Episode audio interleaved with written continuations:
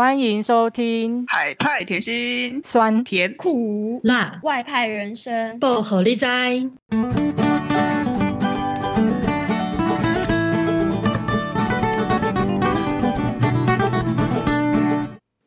Hello，大家都进来了吗？画一下。哎，有看到我吗？有有看到我吗？有大家有听到？哦、有听到我吗？呃。应该你你有在里面，你有有你有在里面，你进来香菇嘞？喂，诶诶，香菇人好像没开麦克风。哎，你没有开麦克风一下啊？我没开麦克风啊？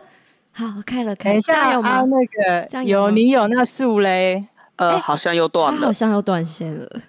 等你怎么一直进进出出？哎，等一下，我我网络今天很烂。好好好好好好，看起来。有一点混乱哈，大家都进来了哈，好好。等一下，等一下，我换一下网络，我换一下网络。看起来一开始有点混乱，可能太太久没有录了哈。好了好了，哎，我 OK，现在 OK 吗？现在 OK 吗？嗯，有有有，有有有有，声音很稳。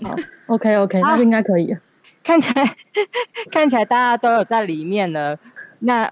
我们可以开录了哈，好啊好啊，你可以开始按三二一了。好好，三二一，我是菲律宾的凯凯，我是越南的莫吉。哎、欸，是我是不是？我是柬埔寨香菇，我是非洲的树。好好好，因为有点太久没有录了，我们就是其实有一点刻意的在 表现出一个很混乱的样子，而且那个刚刚前面的。那一段其实就是我们等一下要也要报告一下半年来我们发生了什么事情，还还是其实大家都没有发现我们这第二季一直都没有录啊？因为大家都没听啊，可能掉粉了。哦哦哦，没有，还是本来就没有什么粉丝，没有差。好了，我们其实要讲的是我们这半年在干嘛啦，然后要分国家嘛。瓦吉好了，瓦吉比较多，瓦吉比较多是。麻吉比较多事啊，比较多颗马吉。马吉好，我我去年啊、呃、去年底就是从那个越南返台休假，那我其实本来预定是今年的过完年后就会回越南工作，不过反正陆续就是因为签证、机票呃政策的改变，所以我现在还滞留在台湾，然后体验着就是那种叫什么类似。就是假日，就是有一种人家说假日夫妻的感觉，就是那个一到五在一个地方工作，然后六日在一个地方生活。嗯嗯嗯嗯，对，嗯嗯嗯。所以你会再回越南吗？呃，目前的政策来讲，应该是不会回越南的啦。我要去新的国家。哦，好好，所以你刚好要跟大家报告一下，你要去哪里？我接下来会跟那个香菇密切的合作，我要去柬埔寨。对，他来柬埔寨找我。那你以后就不能讲你是越南的马吉嘞？还是可以？柬埔寨没有马吉。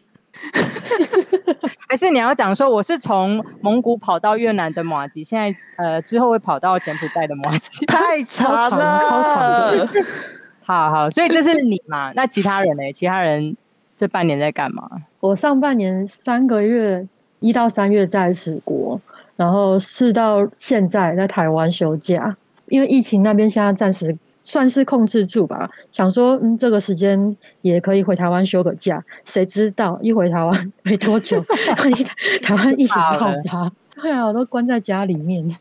要怕大家就是已经忘记我们的声音，刚刚讲话的是树，等一下是那个非洲的树哦。对啊，现在留在台湾的树，之后要回去非洲的树。我从非洲回台湾继续关呢，换国家隔离。对，那那个柬埔寨哎，我去我去年就是过年前啊，农历年前就是有回台湾休假，但我现在回来柬埔寨。然后柬埔寨的状况，好了，我现在也不知道到底什么叫做好，什么叫做不好。但是每天也是五六百例这样，就是在跑啊。你你如果说你的报是好还是不好？菲律宾菲律宾我也不知道是好还是不好。菲律宾就是中间这半年又再遇过一次封城，然后也遇遇过一次，就是我们又在居家办公到又大概三周吧，然后现在又回到办公室上班。可是就是继续线上，就还是有很多线上开会的机会，所以要好还不好嘞？因为一天还是大概六七千例吧。对啊，你看台湾这样，台湾你看台湾这个状况，啊，菲律宾的人听到会怎么样？菲律宾人就是在抽烟，然后在看，嗯，台湾人是是自爆吗？一天两百多例是很严重的意思吗？大概就是他们有一种精神混乱的感觉，就大概跟我一样。所以状况我不知道是好还是不好。后，所以我我们这半年大概就这样。可是我应该呃要说是大家其实都蛮忙的啦，所以没有没有想说。新的一年一月就开，对吧？对吧？应该是这样吧。对，陆陆续续还有忙一些呃办公室的搬迁啊，或者其他事情。对对对，这就会留到我们之后，因为我们有一集新的一季也会设计一些跟去年状况不太一样的，就有有有一些更新呐、啊。那因为刚好讲到说其他的国家或者是现在台湾，其实已经开始是很多都是做呃居家办公了。应该是吧。那我们去 这一集新呃这一季的新的一集，我们就来讲那个刚刚大家有感受到很混乱的线上开会的状态吗？现在应该是台湾人有比较有感觉的、有感的，就是线上开会，还有居家隔离这件事情，也就是我们今天的主题。你们有觉得？我们先讲那个线上开会好了。有有有感受到那个混乱的感觉吗？还是其实大家线上开会都很顺啊？我记得去年刚开始线上开会最常发生就是那个 echo，就是大家还不清楚要带麦克风，然后关静音这件工作，然后就常常一开始视讯大家都一直说，哎、欸，有有回音，然后杂音之类的。哦、会不会有人有听众不知道那什么意思？就是为什么会有 echo 啊？是有人多开两边都开麦克风，还是怎样？其实有些人他不一定是戴耳机，然后同时开麦克风，所以他的荧幕会在回传里面有声音的的那个对话人的声音，所以他就会。你是说同一个空间里？同一个空间里，对，一起进到同一个聊天室。对。哦，哎，我觉得真的有些人不知道，因为他们可能真的居家办公，他旁边都没有其他人跟他一起，在我说地理位置上啊，没有人跟他一起开，所以他。他比较难感受，但是我们讲的应该是那个，例如说在台湾端的人开会，可是他明明就在同一个会议室，他台开两台笔电，有一方没有开关掉那个麦克风，就会发生 echo，对不对？对，也不是没有关麦克风啊，他可能就是开扩音，哦，所以就是 A 的电脑的声音，其实就会被 B 的电脑给收进去。所以我们在会议室里面就会听到我们自己的声音是从就是这样被传，就很吵。对对对，哎、欸，这个是很技术性的问题，我觉得有些人应该没有遇到，但我们一直遇到，就觉得应该大家我们都是一样的吧，觉得很烦躁。还有其他觉得线上开会状况连连的吗？网络啊，以非洲来说，当然就是网络最烦了。可是你的烦跟你非洲的烦跟菲律宾的烦应该不一样吧？你的是哪一种烦？就是网络会一直断掉，或是根本连不上。以我们来说，好，我们都是用比较常用 Teams 嘛。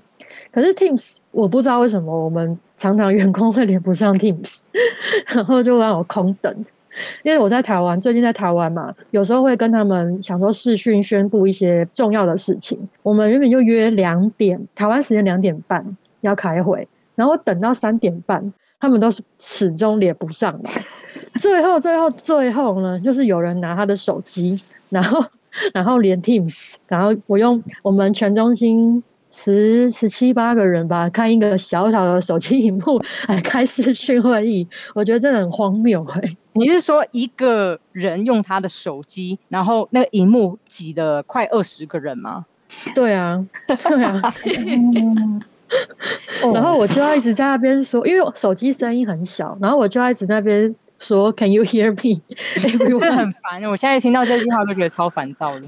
就一直在那边 Can you hear me？Can you hear me？我真的觉得很烦。但我现在就是一开会，因为我们现在像我们自己菲律宾周会，每周周会现在都是还是线上会议。其实。真的第一句就是真的会问说，哎、啊，你可以听到吗？但是因为我已经太常听到，我只要一开开那个线上的聊天室一开，我马上就会说 I can hear you，我听得到你，我是很怕一直被问有没有？对啊，哦，然后除了刚刚我讲那个网络可能是速度或是讯号的问题之外，我有一个比较扯，就是应该是今年一二月的时候吧，我们那边政府有开一个资源的联系会议。因为疫情关系，所以他们就想说用线上看看。我觉得也也是超级扯的，就是公部门哦，等于副总理办公室主持的会议也是一样，约十点开会，然后十一点都还没有人上来，或是允许我进入那个房间开会。结果呢，我就开始收到我的 email，就开始一直收到信，就是哦，不好意思，我们再等一下，我们设备这边出了一点问题，就需要大家再等一下。大概寄了两三封信吧，最后说哦，不好意思，我们今天开不成，延期，因为设备有问题，没有办法连线。我觉得也很很厉害，因为那个等层级很高哎，对，层级是很高的，可是他还是一样没有办法，就是在线上好好的开会。那这样记者们不就是会觉得增效诶吗？是没有记者啦，大家就是只有各个 NGO 的的代表出来开会而已。哦，我以为是那种很开记者会那种需要很多很多媒体出现的。嗯、不是不是，就是只是单纯的一个资源的联系会议。嗯嗯嗯。但是我觉得最后就一个小时一个小时半吧，然后最后 email 说我们取消会议，我就想说，那我刚刚一个小时半在干嘛？你有觉得在非洲在蹉跎吗？我不是，我我不知道该说什么。那我可以问说，其他的国家你们都跟当地用什么视讯的平台吗？我们刚刚那个是用 Zoom，就是政府的是用用对用 Zoom。那其他嘞？因为就是我们其实有半小时还有四十几分钟而已吧。对，除非你有买，就是他们的什么加入会员的，啊、对对对。啊、我之前有看过 Zoom，也有用过 Skype Skype，然后有 Google Meet 比较少遇到哎、欸。然后，因为可能越南境内有一些呃 INGO，他们早期就固定用 Skype，就是在通话，嗯、所以他们好像蛮常习惯。是一开始的时候，后来政府单位是用 Zoom 比较多。我们应该是用 Zoom 吧？我就发现，就是大家也不一定是用笔电开会。诶，要怎么说？就是例如说，我们这里的 NGO 好，NGO 好了，不是每个人家里都有笔电。所以他们如果居家办公，他们就是用手机耶，就联络而已，嗯、然后用手机的这种开会，真的状况差很多啊。哦，柬埔寨，我们我们自己的团队就是我们都是用 Office Team，就是公司公公司有付钱，就是只是看自己的网络稳不稳。然后因为我们有分流，就是在家居家办公，所以有些时候员工就是会在家，但就是就是还是看网络啦。然后如果打不通的话，有时候我们也会用 Messenger，因为他们普遍使用 Facebook 的那个比例是非常高的。对，嗯嗯嗯，菲律宾也是，菲律宾也是几乎大家都都用。私下私人都是用 Messenger 比较多，嗯，可是你们我我比较好奇，因为今天要讲的是那个居家办公或者居家隔离，那你们居家办公的话都不会遇到一些问题吗？跟去年相比的话，今年是比较顺，没有错，可是应该还是状况连连吧？比如说我跟我们，因为我们训练也。就是训练从一开始疫情开始，我们其实就都在线上举办，但刚开始当然是惨不忍睹。这些员工可能搞不清楚状况，他可能对他根本没开麦克风，然后他已经讲，他已经讲很久，然后大家还要打电话给他，跟他讲说：“哎、欸，你你就是你没有开麦克风，对你你自己开静音，根本没有人听得到你 之类的。嗯”然后我觉得近一年是今年呢、啊，就是大家比较熟悉了。对，然后比较糟的状况是，有些区域确实会因为网络的关系，就是虽然我们有提供他们有点像网，就是网卡储值、手机储值网络那一种概念，嗯、但是有些地区网络就是会很差。然后我们有一阵子，有一阵子因为柬埔寨就是封城，然后所有的人都居家办公，然后那时候网络就是整个根本就不行。然后我们不确定是不是因为这样。就那时候，所以是国家议题，就对，已经变成国家层级了。对，国家层级硬体设备就是跟不上。因为我我其实想要分享是，当初我跟香菇这边就柬埔寨跟菲律宾想要有一个交流，然后我们就约好时间，可是因为香菇有反映说柬埔寨的网络的问题，但是因为。我不知道为什么刚好那段期间是柬埔寨这边太忙，还是因为网络的问题，然后都没有回应。菲律宾这里的呃员工就会说，是不是柬埔寨整个国家的网络都 被 屏蔽住？国家层级你知道？因为当时是柬埔寨很难得，就是变成说大家都会都在家里工作，可能网络无法负荷吧，我不知道啦。可能菲律宾这里的呃员工就会想说，是不是？他们想象力好丰富，但确实我觉得柬埔寨，我不知道，我觉得有些时候如果有一些。就是国家层级有一些状况的时候，那个网络，就我之前跟我朋友啦，我们确实都有发现那个网络就是跑不太动，就连是你手机电信公司使用的那个基地台的网络也是很不 OK。然后我们在猜，应该是 政府有出动那个什么扰乱的，但大家都在家，当然是大家都在家，但就是政府出动扰乱了。扰乱讯号的车子，我觉得应该那时候是有的。哇塞！好，是个人意见呐，但但是我就觉得，就是我们就让自己让大家自己去想象一下，我也不清楚啦。但是确实我们在联系上，因为那时候是真的有状况嘛，所以才往后延了蛮多时间的。嗯嗯。哎，可是我还是要问一下，就是后来后来我们有解决是你们网络的新的。哎，这样就会讲到新的办公室。可是我还是要讲说，你们网络为什么后面还是没有比较好啊？我也不知道啊，就是 你们不是已经换了空间了吗？就是我们换了空间，然后我们把那个频宽就是也是提高。但我不知道是不是因为，就是其实前阵子蛮常停电的。就是可能也我不知道，下雨啦，乱怪借口一大堆，下雨网络就不好，我不知道是不是有正相关，请大家不要编我，就是下雨天确实网络就是没有那么稳，像我就是前几天跟大跟你们讨论的时候，也是一直在断线，我也不知道为什么。好，就是居家办公，对啊，而且居家办公很容易遇到，如果你住的环境是那种社区大楼。那如果大部分人都被强制居家工作的时候，就是社区大楼抢网络，那个也是很可怕。哦，也是有可能，也是有可能。你们这半年来好了，因为我觉得现在台湾人应该也会慢慢有感，就是除了居家办公以外，你也可能正在进行居家隔离。那你们有这样的经验吗？有啊，回台的时候都要隔离。回台隔离，爽爽隔吗？就这样爽爽隔，就是例如说，有些人是会集中检疫嘛，但是你应该是就是一般的旅馆隔离这样。对，我是居家隔离啦，我的那时候的条件是还可以居家隔离，所以还算蛮爽隔的。那你有什么比较大的体悟吗？嗯、就是跟你想象的隔离有什么不一样？很痛苦吗？诶、欸，因为毕竟你就是一定都不能出门嘛，因为像之前我在越南经历的是呃社社会距离管制，至少我还可以到。楼下中庭就还一个行动的范围，但是你那十四天就真的是在家里，然后因为我又不是在旅馆什么的，然后我觉得很可怕是垃圾的处理，就是你有十四天的垃圾，然后你又不知道怎么 处理的时候，我觉得还蛮可怕的。然后呃自己料理三餐这还算小事，然后但是因为那时候因为我就是临时找一个可以居住的自己的家的环境，所以。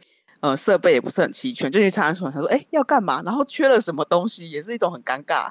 然后我那时候，我那时候其实是有请那个货运宅配送到我家门口，但其实就会很尴尬。每个宅配公司的做法不一样，有公司就是他会放着，然后他就说，哦，不用签了。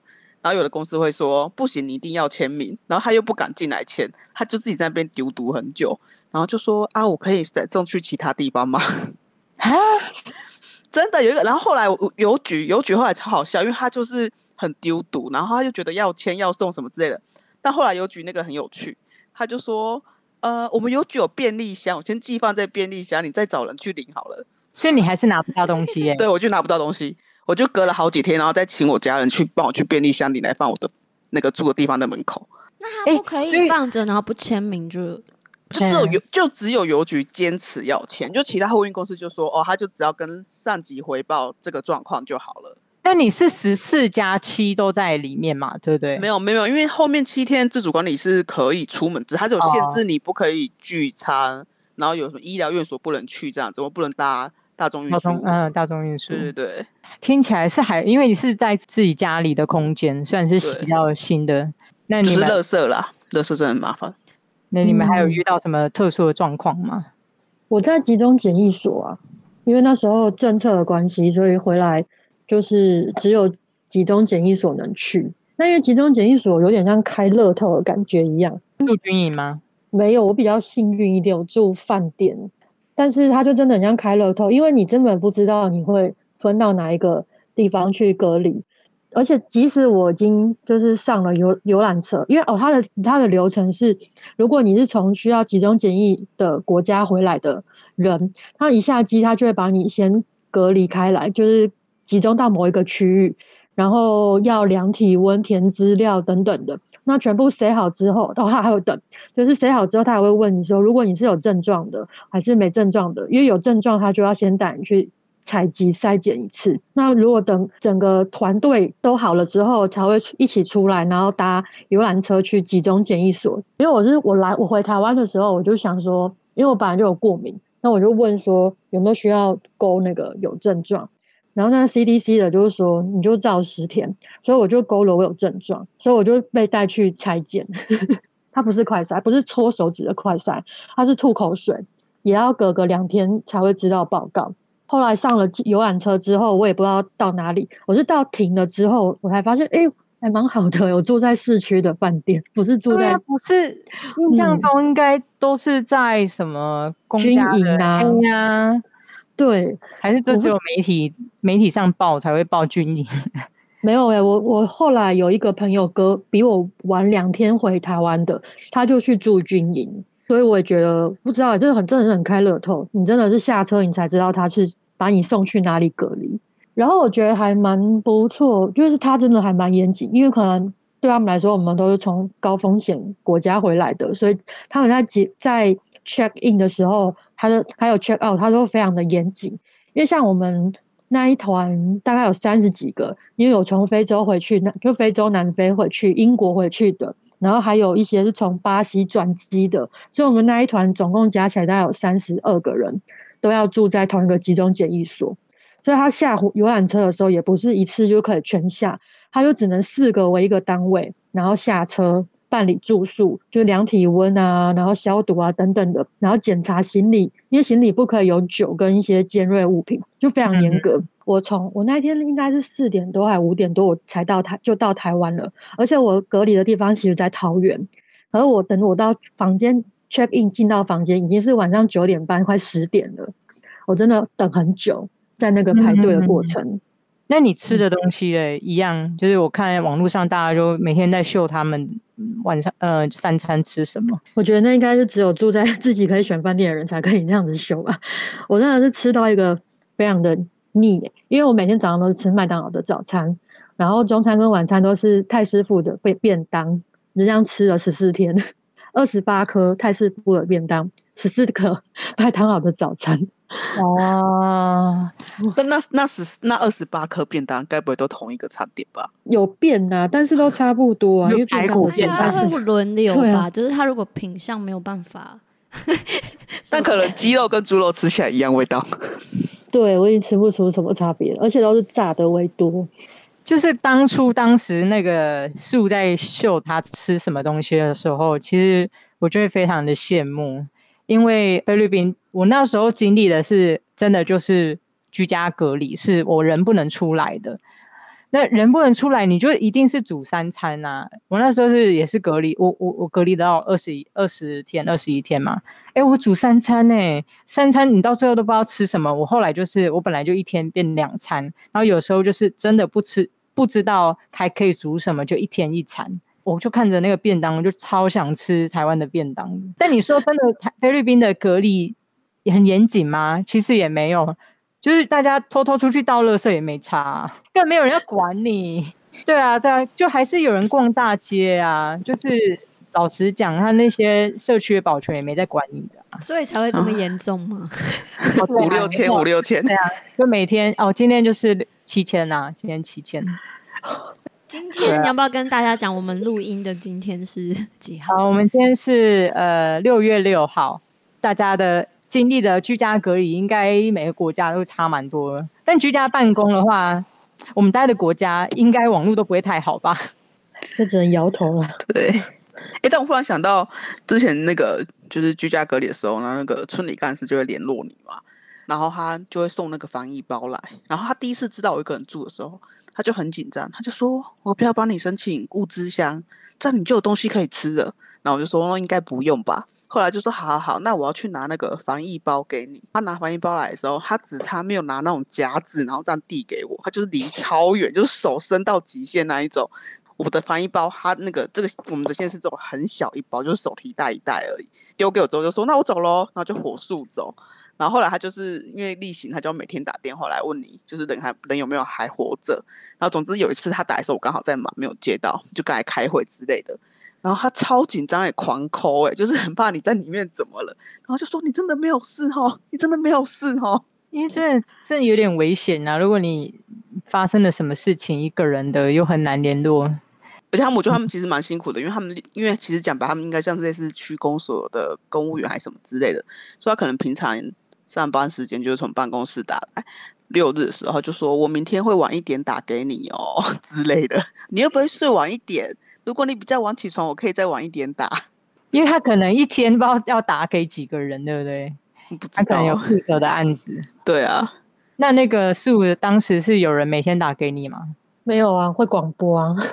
请量体温，哦、一天两次，所以集中检疫的人就是不一样哎哈。他也是一样哦，我也不能随便开房门，所以他都要广播的时候才可以开房房间的门去拿东西，拿你的午餐跟晚，哎，拿你的三餐。其实就是在饭店，只是他管理方式有点像军，就还是像军营一样这样。像军营，我比较像觉得像监狱，比较高级的监狱而已。对啊，就是请开门，请量体温。可是如果是请开门的时候，那不就大家同时都开门，那你就可以看到隔壁邻居长什么样子？哎、欸，我没有，我十四天来都没有看过我邻居，因为我觉得他们，我觉得我的邻居应该还是听声音，就是他可能听我开门之后关上去，然后他才开门，哦、因为隔音其实没有很好。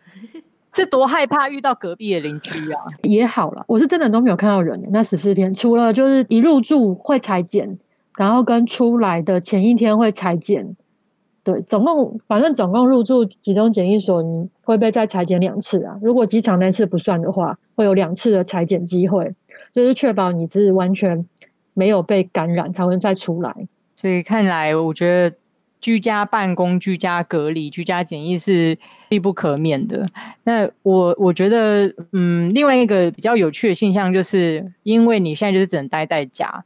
所以变成说，台湾应该也是啊，就是物流更多人会叫外送啊，会叫快递啊，或什么的。嗯，听说那个啊，这几天不是北部的那个就是货运塞车嘛？呃，我朋友他们那个就是家的大楼，就是说台湾状况，他们那个家的大楼，社区大楼，就是那个 deliver 的那个东西多到。管委会直接是广播全社区，就是请大家赶快下来领包裹，然后就是从那个管理室满到一楼大厅全满，代表大家都在家里，对，大家都在家里。对啊，为什么会突然就订一堆东西啊？因为现在台北都就是大家都宣传不要出门啊，然后就一些什么蔬果箱啊，啊什么之类的。哦，那这样可以理解啦。分享一下菲律宾，就是这里会用 Grab 还有 Food Panda，就这里是没有 Uber 的，因为 Uber。是被 Grab 买下来，台湾不知道有没有，就是在这里陆续要求快递送到送货之后，要跟那个接收人拍照。有，我前几天被拍。菲律宾有太多诈欺，就是说，例如说 Foodpanda，他就是刻意司机用一些方式，然后货其实没有到接收人的手上，就他还是赚到那一笔钱，然后就会一直被检举这样。那反正这里我记得这里 Full Panda，可是我觉得还是很看人。他们有要求开始说要跟接收人拍照，然后我不知道大家有没有看到菲律宾就有一些很 很搞怪的，就是接收人在跟快跟司机拍照的时候会有各种打扮，就我觉得很很有趣。那我我其实经历了几次，而且我真的就是他还会有一些在严谨点会拿要我拿那个那个什么我的身份证件。然后就拿了身份证件，那、啊、不一定啊，有 Grab 有 Foodpanda，然后也有其他的物流的，其他物流他就真的很正式，我会拿着我的 ID 跟我拿的那个箱子拍照，真的我认真的。然后我遇到的那个另外一个物流是，反正就是 Grab Delivery，我就我就拿已经拿好东西了，我就说，哎，你要拍照吗？他就说不用，我就想说，嗯，那我前面经历了这几次，但他这个跟我说不用，怎么人这么好？然后我朋友就是寄快递给我，我就想说，哦，这一次怎么这么幸运，不用不用跟我的证件一起拍呃那个拍照，我就走了。过几分钟，我朋友就说，哦，你东西收到了。我说，哦，收到了。哦，因为他那个司机拍了我的背影。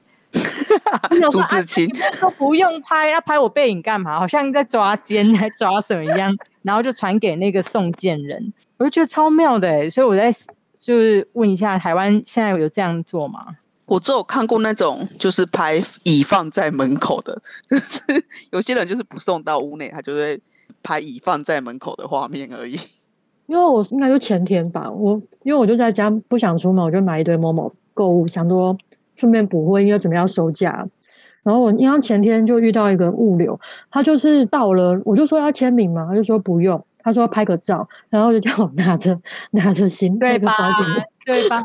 蛮好笑的，对，而且我就那个时候我就想到菲律宾，菲律宾都很 over，真的，因为网络上不是真的开玩笑的哦，是他们认真在搞笑，他们又认真的就会用各种打扮去，因为只要那个快递说要拍，他们就会用尽一生，不知道好像都在选美一样。就搞得好像在那个，就每年选美一样，就是在拍那个照片，对吧？因为那个是会传给对方的，也就是说，收件人证明你真的拿到东西，那个快递是会拍给送件人的，就是觉得，哎，你的朋友会收到你的 很诡异的照片，这样大概是这样了吧？还是你们有其他特殊的经验吗？在这半年期间，有遇到些诡异的事情吗？目前是没有，因为我们那边半这半年疫情已经算是趋缓，因为我们这这这几个月每天的确诊案例其实就在十个以内，了不起多一点。但是因为最近疫情控制的还蛮好的，所以其实这半年就没有再经历什么居家办公啊，或者是怎么之类之类的。下一集应该是要讲疫苗，对不对？是的。对，我觉得我们那时候再来好好的说一下各国家的疫苗的状态，还有各地的分享啊，这样讲应该就可以到这里就好了。下次见，拜拜，再见，拜拜，拜拜。